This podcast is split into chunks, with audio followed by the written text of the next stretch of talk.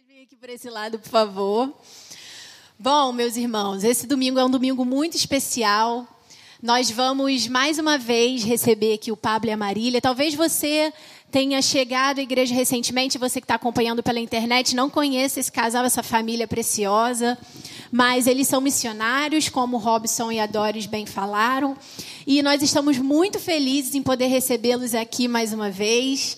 Eles vieram compartilhar conosco aquilo que eles têm vivido lá na África. E vai ser um tempo muito precioso. Queria que você permanecesse aí atento, com seu coração aberto, para que você possa ser inspirado pelo que Deus tem feito através da vida deles. Bom, vamos começar então.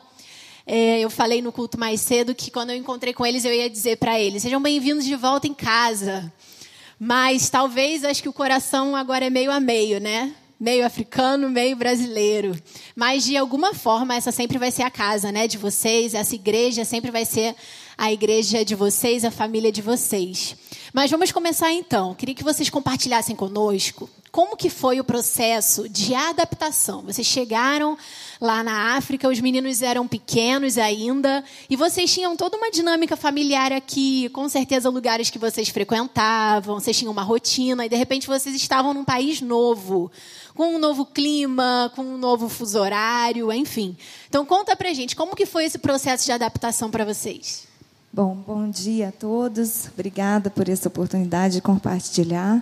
Bom, foi bem difícil, porque é, nosso francês não era pleno e a gente precisava se comunicar bastante, até mesmo para estruturar a casa e todas as, as pendências que uma família precisa regularizar quando se muda para outro país. Então as pessoas olhavam para a gente assim, a gente falava um pouco de francês, olhavam para a gente assim como se estivesse entendendo nada. Então era muito difícil. Ah, ainda estamos nos adaptando, né? Eu costumo dizer que os Pablo e as crianças já estão adaptados. Eu ainda estou me adaptando, porque é muito diferente, realmente. É outra história, outro clima. Lá tem muita areia, muita tempestade de areia e o que a gente não vê aqui. Para as crianças, na igreja, e para nós também foi bem difícil, porque eles têm é, a igreja senegalesa ela tem um comportamento um pouco diferente. Então eles batem nas crianças às vezes, seguram forte e muitas vezes é, eles eram expulsos da classe porque não estavam obedecendo, mas eles não obedeciam porque não entendiam o que estava sendo dito. Então, muitas vezes eu olhava para. Já vi no braço do Davi uma mancha roxa. O que foi isso? Não, foi o tio que me segurou muito forte. Daí a gente ficou um ano nessa igreja, e depois a gente decidiu se mudar para uma outra igreja, igreja internacional, onde existiam várias pessoas africanas de diferentes regiões do, da, da África, do Senegal. E, e, então, nessa igreja a gente está até hoje. Hoje é prazeroso para eles frequentar o culto de domingo, então, e para nós também, melhorou bastante. E a escola é, é, sempre foi um, um prazer para eles, porque nós optamos também por não colocar em uma escola senegalesa, colocamos numa escola internacional, onde tem filhos de missionários, pessoas como eles que saíram dos seus países para servir. Então, chega a ter dez tipos de nacionalidades diferentes dentro da sala de cada um.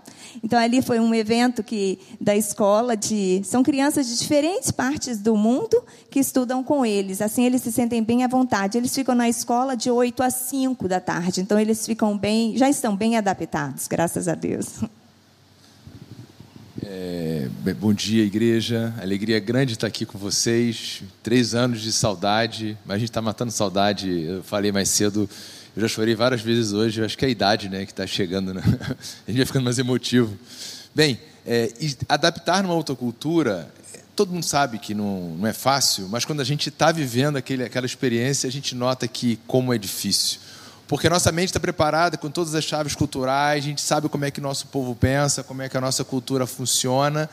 E quando você chega num outro país sem saber a língua, sem saber a cultura, a maneira de viver, é muito desgastante. Eu, eu brincava lá atrás, quando eu cheguei, eu, eu me sinto uma criança de 6 anos de idade querendo me comunicar. E Só que eu, tenho 40, eu tinha 44 anos de idade. Então foi duro, foi difícil, mas a convicção do chamado era tão forte que a gente, não, a gente vai continuar. Assim, essa dificuldade ela não é menor do que a convicção que nós temos do chamado de Deus. E hoje nós estamos bem mais adaptados, já é muito mais fácil estar lá. Uau. Bom, além de toda, é, todos os atendimentos que vocês é, oferecem lá, a gente já vai falar um pouquinho sobre isso. Mas como que é a questão espiritual no Senegal? Vocês perceberam diferenças, desafios diferentes daqueles que vocês viviam aqui no Brasil? Mais resistência, menos resistência? Como que é essa questão para aquele povo que vive ali naquele lugar? E como vocês se viram para enfrentar essas diferenças ali? É, quando a gente começou a preparação, como a Doris falou aqui, a gente, tá, a gente sabia que está indo para um país muçulmano, de esmagadora maioria muçulmana. Então a gente estudou muito sobre islamismo, adaptação cultural, antropologia. E só que quando a gente chegou no país, a gente se deparou com uma realidade um pouco diferente daquela do que só a religião muçulmana. É, lá existe a religião animista, que é a religião africana, que antes do, do islamismo chegar naquele país, ela já estava lá. E o animismo é uma, é uma religião que não acredita que Deus está entre nós, que Deus interfere, que a gente tem que se relacionar com Deus. O animismo acredita que a pessoa se relaciona com os ancestrais, com os espíritos. E Deus passou todo o conhecimento para esses ancestrais e é com ele que vai que a população, que a comunidade vai receber todo o conhecimento, todas as decisões vão ser tomadas pelos ancestrais. Então daí você consegue imaginar os rituais, rituais de sacrifício humano, sacrifício de animais, de dança, de música. Isso permeia o dia a dia do povo. Essa questão mística é muito forte lá. A sua pergunta, se existe muita resistência, não uma resistência declarada, mas é uma guerra, é uma batalha espiritual declarada. Não no ponto de vista é, concreto do dia a dia, porque eles nos aceitam é, como cristão, eles não, não se opõem da gente estar lá, mas a questão espiritual é muito forte. Eu vou falar várias vezes aqui na minha fala assim, nós precisamos estar orando para o campo missionário. A oração ela chega lá.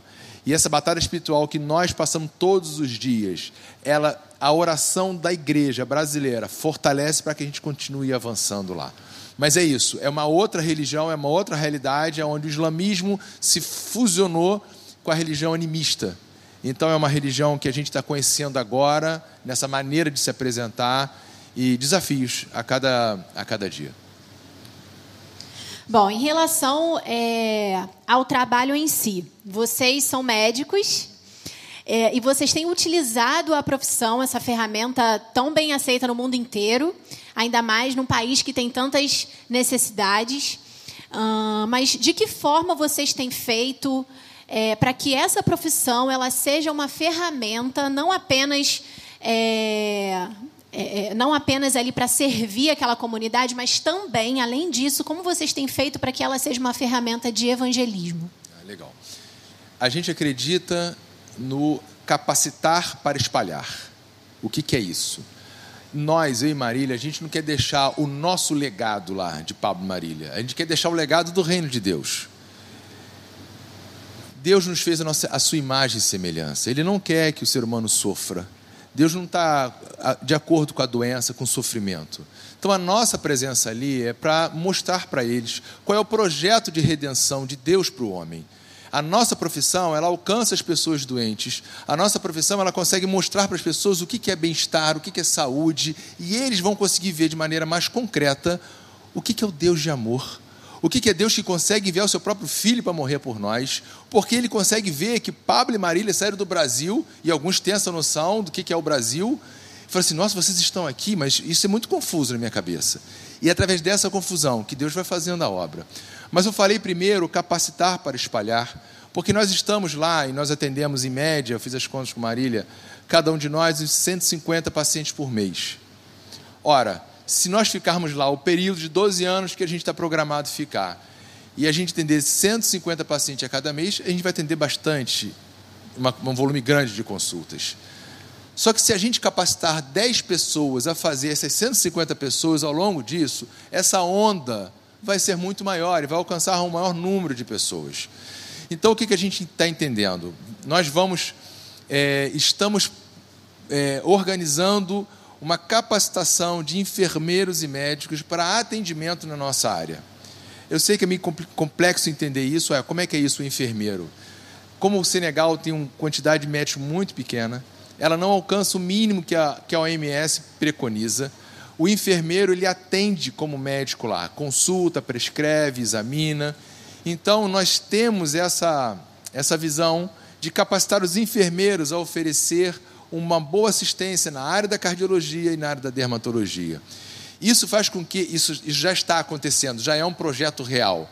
Nós estamos desdobrando esse projeto em outros projetos, como uma, uma, uma como se fosse uma pós-graduação de dois anos, onde o enfermeiro vai ficar conosco, cada um, durante dois anos, ele vai receber um diploma depois. Tudo isso são pensamentos, mas já hoje, já uma capacitação direta a, a esse profissional extremamente importante para que, para tratar uma doença, não. Para mostrar para eles o que, que é o reino de Deus. Aonde o reino de Deus chega, as trevas se dissipam de várias maneiras, numa palavra, numa atitude de amor e também no cuidado à pessoa que está com um problema de, de saúde. Ela falou, me lembrou aqui uma coisa que eu esqueci. Eu tenho feito curso de eletrocardiograma. A gente tem capacitado, porque como eu trabalho no, hospital é, senegalês, não só na clínica Fábrica de Esperança, que é a clínica da, da Junta de Missões Mundiais, mas eu fui contratado para trabalhar num hospital senegalês e lá eu tenho recebido médicos de outros países por conta da minha especialidade de arritmia cardíaca. Então, vem médicos do Mali, de Burkina Faso, de outros países ao redor de nós para aumentar, para melhorar a capacitação deles, porque são países muito carentes, onde não tem é, é, mesmo um único especialista na sua área. Então, Deus tem aberto portas. É, eu sei que o tempo é curto, mas eu, ficaria aqui o dia inteiro mostrando os milagres de Deus devido à nossa presença lá não a nossa presença, Pablo e Marília, a presença da igreja de Cristo lá. É incrível, Pablo, isso que você falou agora no final, porque é muito mais do que um trabalho local. Deus tem trazido pessoas de fora para que tenham contato com vocês, para que elas possam futuramente voltar para os seus lugares de origem e servir a comunidade e levarem é, o Evangelho de Cristo também. Nós cremos nisso. Então, olha como Deus faz muito mais. Vocês chegaram lá pensando que iriam servir aquela comunidade, mas Deus tem uma visão muito maior do que a nossa. Marília, e você? Conta pra gente. Além de todo, com certeza, o trabalho que você tem feito também nesse, nessa direção com o Pablo, é, você pode compartilhar com a gente outras, outras ações, outros projetos que você tem? Sim, é, com o começo da pandemia, eu fiquei um pouco temerosa de entrar em contato com as pessoas e me contaminar, porque eu sou usuária de quimioterapia. Então, eu criei um grupo de WhatsApp e esse grupo cresceu muito. Hoje tem mais de 40 pessoas, médicos e enfermeiros que fazem parte. E eu comecei a responder as fotos e as demandas em tempo real, enquanto eu estava em casa. Foi muito cansativo. Tinha dias que eu parava três horas sem sair da cadeira, só respondendo é, os, as fotografias. Né? E eu explico no grupo também é, sobre a causa da doença, o tratamento prognóstico né, dela e, e faço também algumas palestras para os médicos, enfermeiros. As palestras não são muito cheias, não, mas tem em média 10, 15 pessoas, depende, né? Ah, para é, explicar e ensinar um pouco de dermatologia. Tem sido muito bom, porque dessa forma eu aumentei o meu espectro de ação e não só no momento que eu estou atendendo eu posso oferecer essa expertise, mas também na, através da, das redes sociais, né, da mídia, do WhatsApp. E agora eu já voltei a trabalhar, né?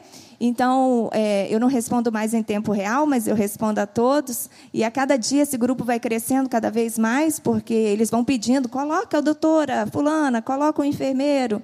Aí a gente vai colocando para que eles tenham conhecimento do que tem sido apresentado ali. Ou seja, por conta do contexto da pandemia, e olha que interessante, a Marília ela não se acomodou, ela poderia simplesmente ter pensado: faço parte do grupo de risco, agora é o meu momento de recuar. Mas não. Ela teve uma ideia diferente, ela utilizou o recurso que ela tinha naquele momento. E isso é possível para todos nós que estamos aqui. Sempre existe uma alternativa quando nós estamos engajados no projeto da redenção da humanidade. Então, é muito legal ver, mais uma vez, a ampliação do acesso a pessoas, mais pessoas que você não poderia alcançar fisicamente, mas você pode alcançar por conta da rede social que hoje todos nós acessamos. Isso é muito lindo, ver como Deus age naquilo que nós temos à nossa disposição. Bom, queria que vocês compartilhassem também uma experiência marcante. Algo que vocês tenham vivido ali e que tenha trazido aquela sensação de vale a pena. Vale a pena cada luta, valeu a pena cada momento difícil, esse processo de adaptação. Vocês têm alguma história assim que vocês vão levar para sempre? Nós temos várias, né? Porque nós vemos milagres lá todos os dias. É, coisas inacreditáveis que a gente pensa que não vai ter cura e elas são curadas, às vezes em dois meses, em três meses, é uma coisa impressionante. Ah, tem um paciente, o Ibrahim, um dos vários, né? Mas eu escolhi esse porque ele teve uma história muito especial e ele marcou, inclusive, a vida dos funcionários da clínica Fábrica de Esperança lá no Senegal nesta última semana. Ele sofreu um acidente há mais de 20 anos e fez uma osteomielite na perna. Depois de 10 anos, ele é, foi submetido a uma cirurgia e ele não, não ficou bem dessa cirurgia. E há dois anos ele voltou na clínica. Eu não botei a foto do pus saindo na osteomelite, porque ia ser muito traumático para vocês. Eu botei já da cirurgia que foi realizada. Então, há dois anos ele foi submetido a essa cirurgia, que quando a gente tirou os pontos, não ficou muito bom. Então, eu comecei nós fizemos um preparo, Pablo e eu fizemos um preparo com antibióticos e tudo para que ele fosse submetido à cirurgia. Ele já estava melhor, mas ele ia precisar é, passar por esse, esse processo. Então ali já é a foto da cura. Aqui foi logo que nós que eu tirei os pontos, aí, é, é, que foram retirados os pontos, ficou desse jeito. Então eu comecei a fazer infiltração com uma técnica que eu aprendi, que é de PRP. A gente utiliza muito no rejuvenescimento, na beleza, mas também para fechar feridas. Então, eu comecei a fazer, e em alguns meses ele estava curado. Isso aqui foi antes de retirar o ponto e tudo. Em alguns meses ele estava curado. E nessa última semana, ele foi lá fazer, é, dar o seu testemunho, né? Porque o Ibrahim, ele em um ano, ele foi curado, ele aceitou Jesus, ele arrumou um emprego, ele conheceu uma moça, se casou e nesta última semana ele foi levar a foto do seu bebê, porque ele acabou de nascer. Como nós não estamos lá, ele queria muito que, ah, verdade, amém. Ele queria muito que nós participássemos desse momento tão feliz para ele. E eu compartilho com a igreja, né? Esse milagre de Deus na vida do Ibrahim.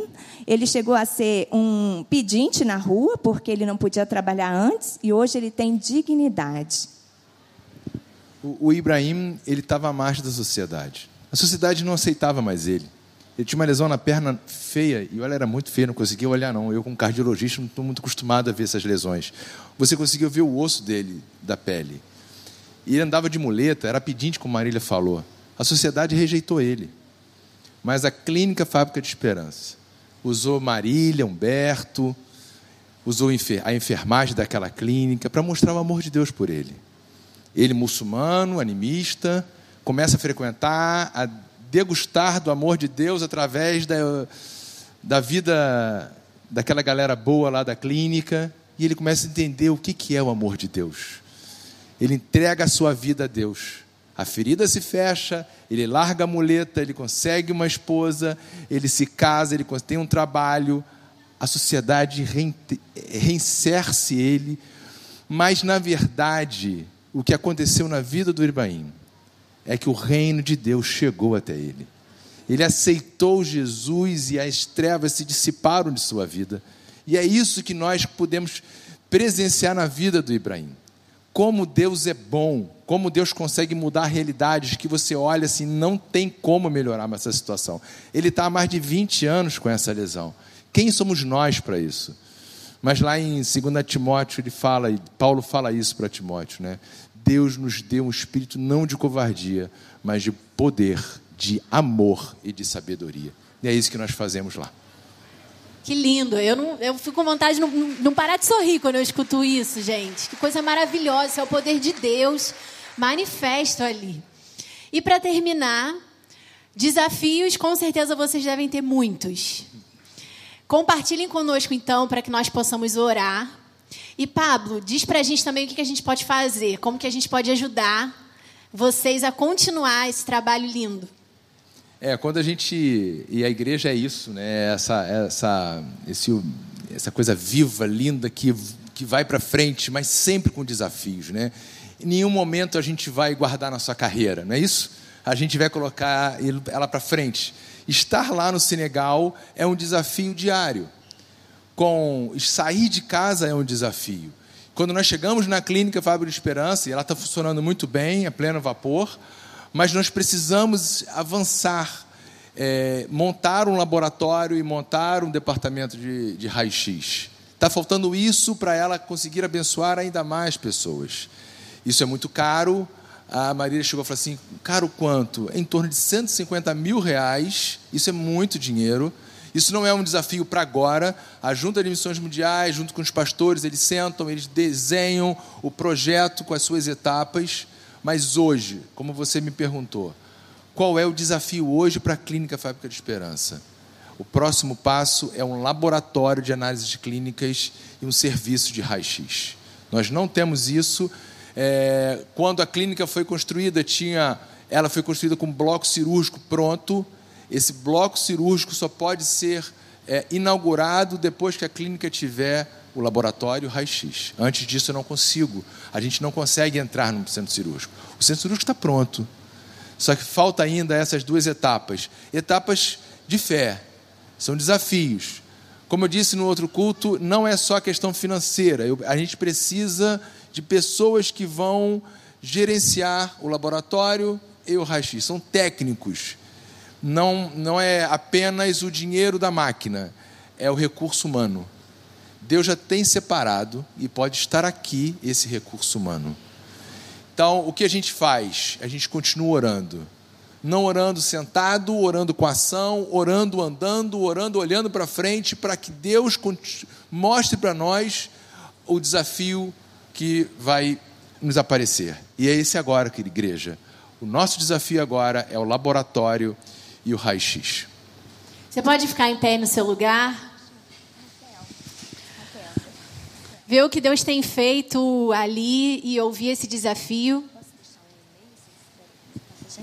Eu vou deixar aqui um e-mail, se vocês quiserem entrar em contato diretamente conosco, que é saúdes fronteiras@gmail.com. Saúdes no plural, fronteiras no plural, gmail.com. A gente vai estar lá na tenda agora, quem quiser falar conosco, mas se você quiser um dia se comunicar com a gente, falar: "Oi, estou orando por você. Oi, como vocês estão?" ou querendo saber qualquer coisa, pode falar conosco por esse e-mail e a gente vai responder. Maravilha. Eu queria então que agora a gente pudesse orar, não é, pastor? Deus tem feito coisas lindas. Eu acho que você com certeza foi impactado com o que você ouviu. É a sua igreja se movendo do outro lado do mundo. É cada recurso que você investe dando frutos e frutos que vão permanecer e abençoar gerações. Mas nós precisamos orar, bem? O Pablo explicou para a gente agora que existem necessidades ainda, sempre vão existir, para que aquelas pessoas possam ser mais bem assistidas e para que elas possam ver a manifestação do reino, para que elas possam ver o amor de Cristo de forma real por elas. Vamos orar então, igreja. Pastor, você ora por eles. Eu queria dizer a você que Pablo, Marília, Lucas e Davi são a igreja nos confins da terra. Tem um oceano de distância, mas a igreja está lá. Amém, gente? Eu sei que você foi tocado. Eu sei que você foi tocado. Eu sei que o Espírito falou ao teu coração, mexeu na tua mente. Eu sei que mentalmente você visitou o Senegal, porque é isso que acontece. A gente fica pensando, meu Deus, quanta coisa, quanto desafio. E é uma parte de nós que está lá. Pablo e Marília e sua família não estão sozinhos. Quando você ora, e o Pablo falou aqui como precisam de oração. Quando você ora, eles são fortalecidos. Aquele desânimo desaparece. As forças vêm novamente e um novo dia começa.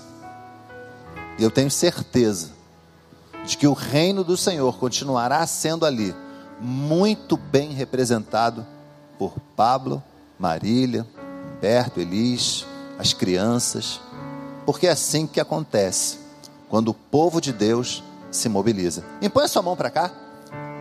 Você que pode fazer isso, faça. Vamos orar. Deus de amor e Pai querido, nós louvamos o teu nome, porque temos visto, ó Deus, a manifestação do teu poder. E Pai, o cumprimento da tua palavra, porque esta igreja tem enviado homens e mulheres aos confins da terra para anunciar a Jesus Cristo como Senhor e Salvador. Eu te suplico, Pai, que no nome de Jesus o Senhor sustente esta família, o Senhor conceda a eles força, ânimo, o Senhor conceda a eles, ó Deus, a boa disposição de continuar pregando a tua palavra, Senhor Deus, usando, Pai amado, a habilidade que o Senhor concedeu a ambos. Ah, Senhor, são médicos, que profissão tão honrada, que profissão tão linda, e eles estão colocando esta profissão, a Deus, diante do teu altar, para que o Senhor os use para manifestar a tua glória àquela nação que precisa de Jesus. Muito obrigado, Senhor Deus, por esse momento. Muito obrigado por esta igreja, uma igreja missionária uma igreja que sustenta seus missionários, uma igreja envolvida com a obra de missões que não acabe aqui, Senhor, mas que muitos outros missionários sejam levantados pelo teu espírito entre nós. Que esta igreja continue com a visão de reino, contribuindo, Senhor Deus, orando, indo para que o nome de Jesus alcance todas as nações da terra. Nós oramos agradecidos, certos de que o Senhor nos ouve, porque fazemos isso em nome de Jesus. Amém e amém. Deus abençoe. Louvado seja Deus.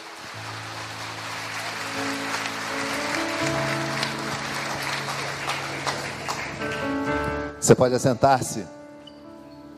A gente está chegando ao fim do culto das 11 horas, mas eu queria deixar um texto com você. Uma espécie de agenda de Deus para a obra missionária. Um texto tremendo da parte do Senhor. Lá em Atos, capítulo 1, verso 8. O texto que diz assim: Mas receberão poder quando o Espírito Santo descer sobre vocês, e serão minhas testemunhas em Jerusalém, em toda a Judéia e Samaria e até os confins da terra. Eu sou crente cristão desde os 14 anos de idade. E posso dizer que já vi e ouvi muito muitos relatos missionários. Ao meu modo, aqui dentro do Brasil, pelo menos, já pude participar um pouquinho, indo aqui e ali, também compartilhando a palavra do Senhor. E há algo, gente, que parece que conecta todos esses testemunhos, todos esses missionários. É a capacitação do Espírito Santo de Deus é a ação do Espírito Santo de Deus na vida desses homens e mulheres, na vida dessas famílias. E olha, não é por acaso, não é à toa. Você percebeu que o texto que nós lemos conecta o Espírito Santo a toda a obra missionária?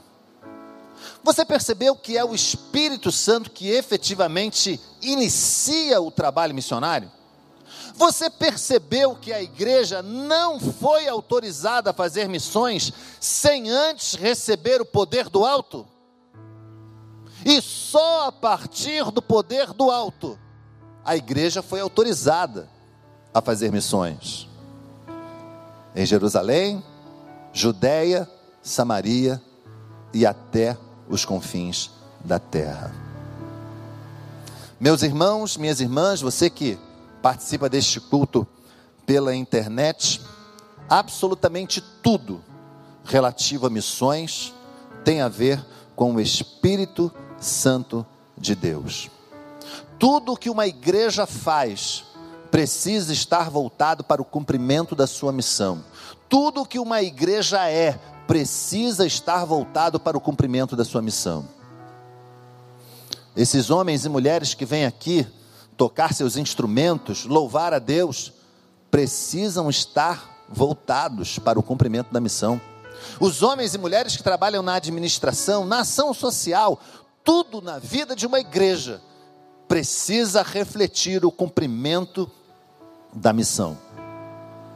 E quando nós fazemos isso, Pablo falou uma coisa ali que na hora me, me, me conectou a, a outras experiências. Quando a igreja faz isso, gente, o que está sendo compartilhado não é a medicina, ou pelo menos não é somente a medicina.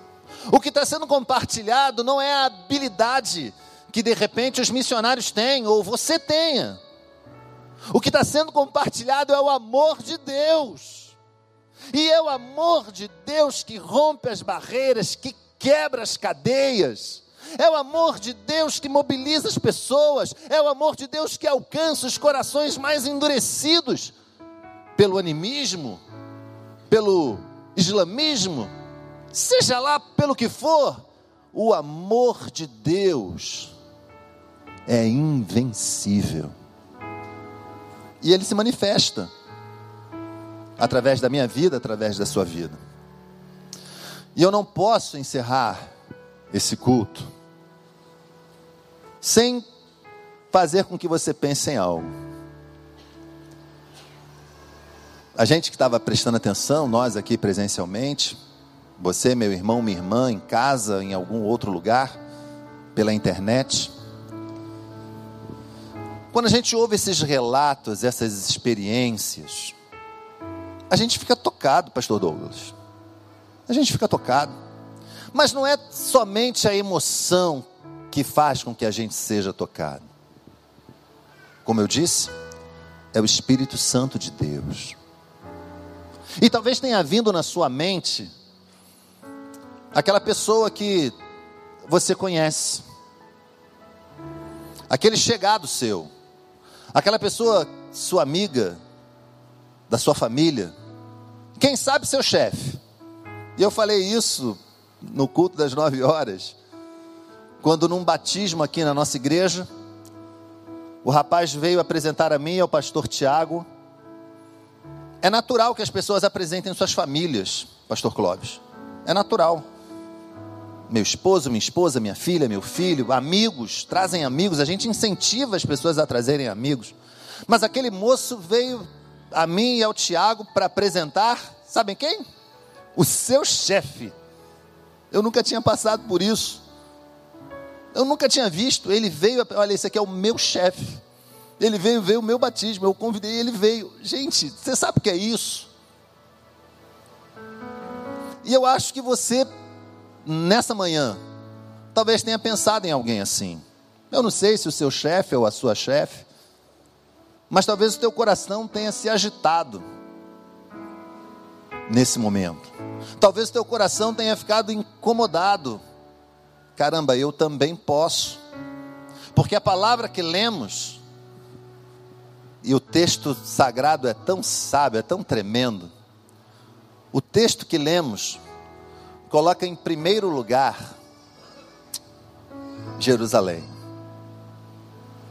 Aqueles que estão ao nosso alcance. Aqueles que estão por perto. Você tem alguém assim? Você consegue lembrar de alguém? Consegue pensar em alguém agora? Consegue pensar em alguém que, olha que desafio, gente. Consegue pensar em alguém que, ao terminar o culto, daqui a alguns minutinhos, você pode ligar para essa pessoa e dizer: Olha, eu saí do culto e tenho que te dizer uma coisa. Jesus ama você. Você consegue imaginar alguém? Eu não sei se é seu parente, se é um conhecido. Eu não sei se é alguém que por algum motivo você brigou, não está falando mais. Mas você consegue imaginar alguém que você pode compartilhar a mensagem de salvação? Agora, não é amanhã, não, é daqui a pouquinho. Consegue? Consegue imaginar alguém que de repente você pegando o seu carro durante a semana, você com todos os cuidados, mas de repente pegar o seu carro e ir lá na casa dessa pessoa e falar para ela: olha, o tempo da inimizade acabou. O tempo da briga sem sentido acabou. E eu vim aqui hoje porque eu quero refletir o amor de Deus. Eu quero, através das minhas palavras, dizer a você que o amor de Deus é suficiente, o amor de Deus transforma. Consegue imaginar alguém? Nós vamos fazer o seguinte: eu quero orar por você. Eu quero orar por você que conseguiu pensar sim em alguém, seja essa pessoa quem for. Eu quero orar por você, pastor. Eu tento falar, mas eu não consigo. Eu vou pedir ao Espírito Santo de Deus para que dê você a palavra que você deve falar, que te dê criatividade, que te dê intrepidez, porque a gente às vezes tem medo de falar, porque a gente às vezes não fala por algum outro motivo, eu não sei qual, mas o Espírito Santo de Deus sabe, e há de quebrar essa barreira hoje em nome de Jesus, e você vai ser o missionário aonde você estiver.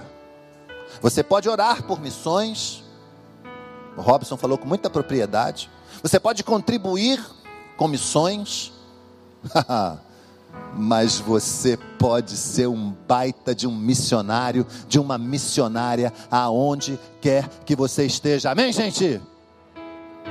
E olha, eu imagino que se a gente fizer isso, esse mundo muda.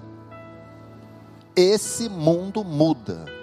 Se a gente compartilhar o amor do Senhor, aonde a gente estiver, e nos confins da terra, esse mundo muda. Você crê nisso? Diga amém. Eu creio. Fica de pé, no lugar onde você estiver. Você que pensou em alguém, fica de pé. Você que tem alguém que quer compartilhar a palavra, fica de pé. Você que está sem força para compartilhar a palavra, fica de pé. Você que não tem criatividade, tem medo, fica de pé, porque a coragem do Senhor vem aí. Eu vou orar pela tua vida. Graças a Deus. Vamos fazer o seguinte, gente. Vamos fazer um exercício aqui. Olha para você ver quanta gente ficou em pé. Pode olhar para trás. Gente, 12 homens fizeram a mudança no mundo esse exército de Deus aqui de pé transforma o mundo de novo. Você crê nisso? Ah, mas essa semana vai ser diferente na tua vida. Você vai falar de Jesus pelos cotovelos. Você vai tagarelar de Jesus, daquilo que Ele está fazendo na tua vida, daquilo que Ele é para você. Você vai falar para o teu chefe, para tua empregada, para a pessoa que trabalha com você, para a pessoa que você conheceu na fila. Ah, você vai compartilhar Cristo sim. Porque Cristo é o que o mundo precisa. Nós vamos louvar ao Senhor. E logo após, eu faço a oração. Raquel.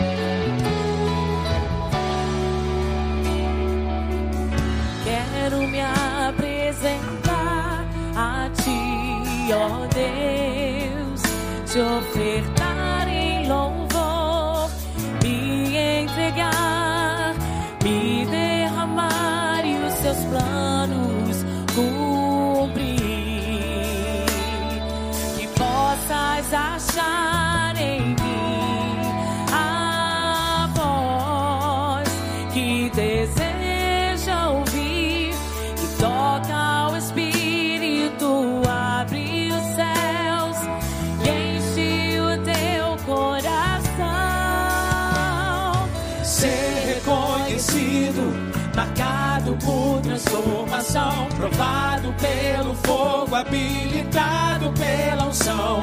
Sabe todos os meus dias que pra vida e para a morte eu vou andar com Deus. O Senhor conhece os que são seus,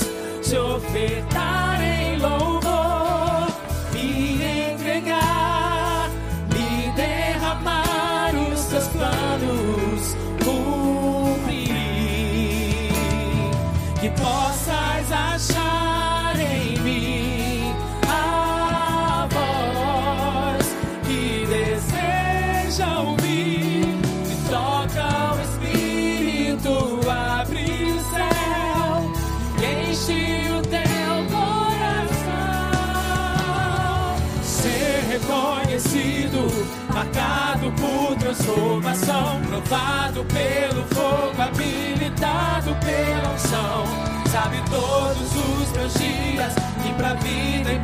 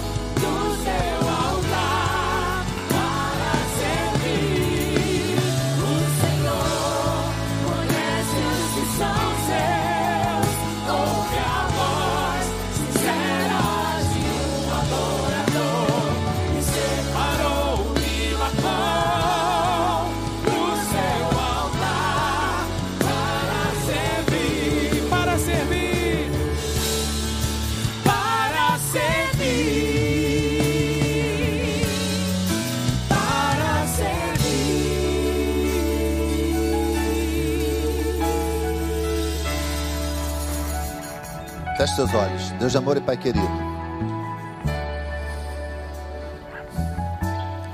Em nossa mente e coração agora, Senhor Deus, vem a imagem de pessoas que amamos, queridos, gente que convive conosco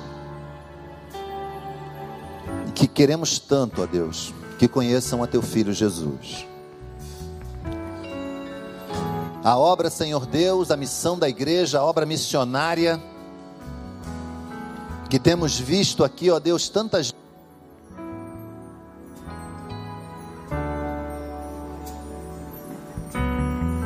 tantas pessoas as quais o Senhor tem levantado. Nós louvamos o teu nome, Pai. Mas bem sabemos que a nossa responsabilidade existe e nós queremos, ó Deus, cumprir o teu propósito em nossas vidas. Por isso, Pai, eu te suplico em nome de Jesus, que meus irmãos e irmãs que têm medo, que talvez acreditem que não tenham o que dizer, que, ó Deus, por algum motivo que eu não conheço, ainda não conseguiram compartilhar a fé em Jesus.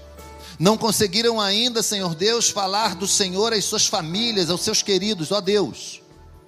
Vem com o teu Espírito Santo e toca a boca dos teus filhos agora, Senhor. E dá a cada um deles a palavra que o Senhor quer que seja dita, Pai. E pelos olhos da fé, nós vemos salvação, Senhor. Pelos olhos da fé, nós vemos pessoas conhecendo a Ti, pessoas sendo apresentadas ao Teu amor, pessoas sendo transformadas pelo Teu amor. Nós vemos, Pai, o mundo sendo mudado pelo Teu amor. Louvado seja o Teu nome. Que ao sairmos daqui nessa manhã, Senhor, nesse início de tarde, nós não saiamos da tua presença, Pai, e compartilhemos a Jesus Cristo, o teu Filho amado. Nós oramos, agradecidos, em nome e por amor de Jesus. Amém e amém.